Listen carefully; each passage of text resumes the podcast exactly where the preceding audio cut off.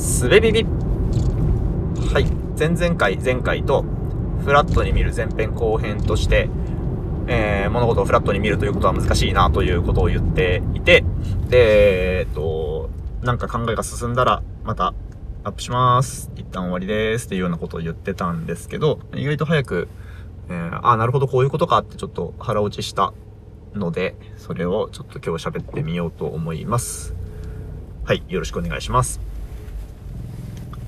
で、えー前回のまとめを軽くしておくと、まあ僕の大学時代に車を持っている友達がいて、で、彼を遊びに誘っている自分を、えー俯瞰してみたときに、僕は彼の車に惹かれて彼を誘っているんじゃなかろうかっていうことを、えー居心地悪く自分で思い、えっと、じゃあ彼自身とは何なのかっていうことを今の僕は振り返って考えてみてわかんねえっつってなったっていうお話なんですけどで、えっと、この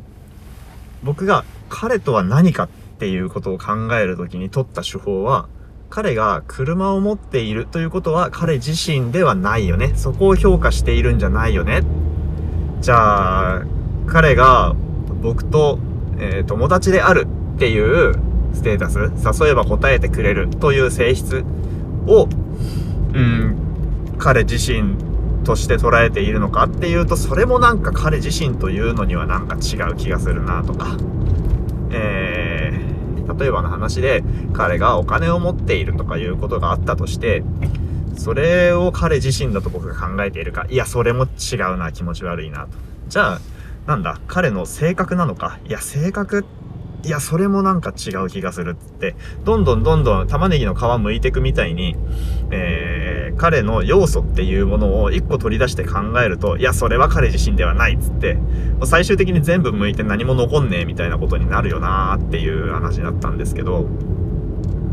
この彼とは何かっていうことを考えることって、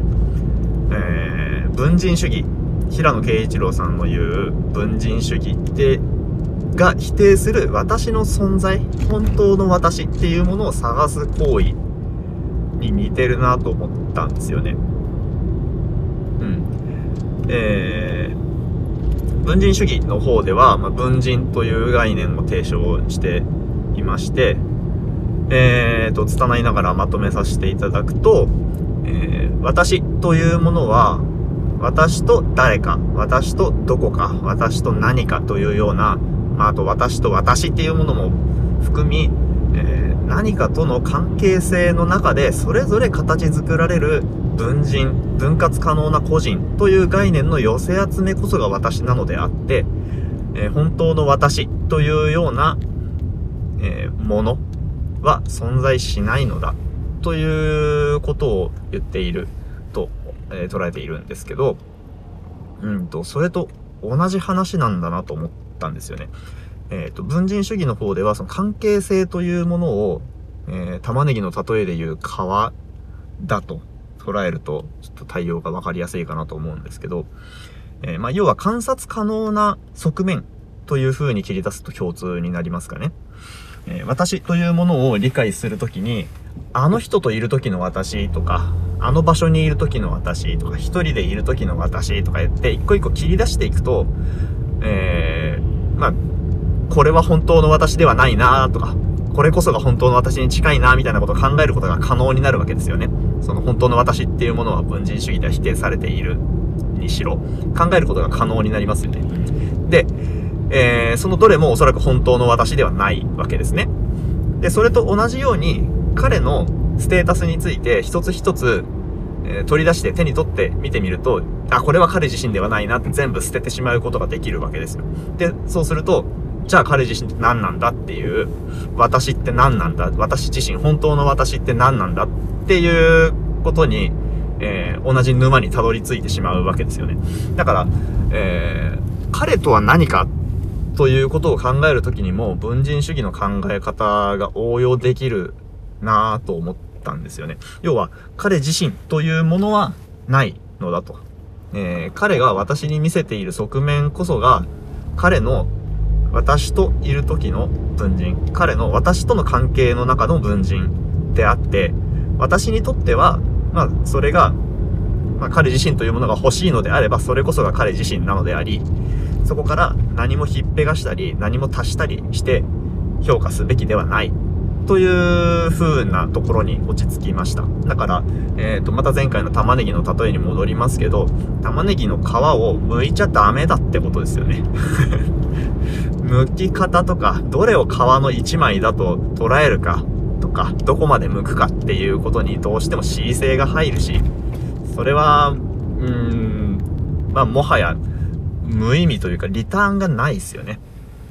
そうやって考えることっていうのは考えるのが悲し、あと楽しかったり苦しかったりするだけで、考えた結果、別に何が得られるわけでもないのだな、というところに行き着いて、なんか、一個、納得しました。うん。だから、翻って、ちょっと前回、前々回聞いていただくとわかるんですけど、僕が当時彼に、えー、君が車を持っているから遊んでいるというわけではないのだよっていうようなことをわざわざ言ったことは、なんかこう、やっぱり、うーん、良くなかったなというか、うん、それによって何も、えー、事態は好転していないなということを改めて納得したところです。はい。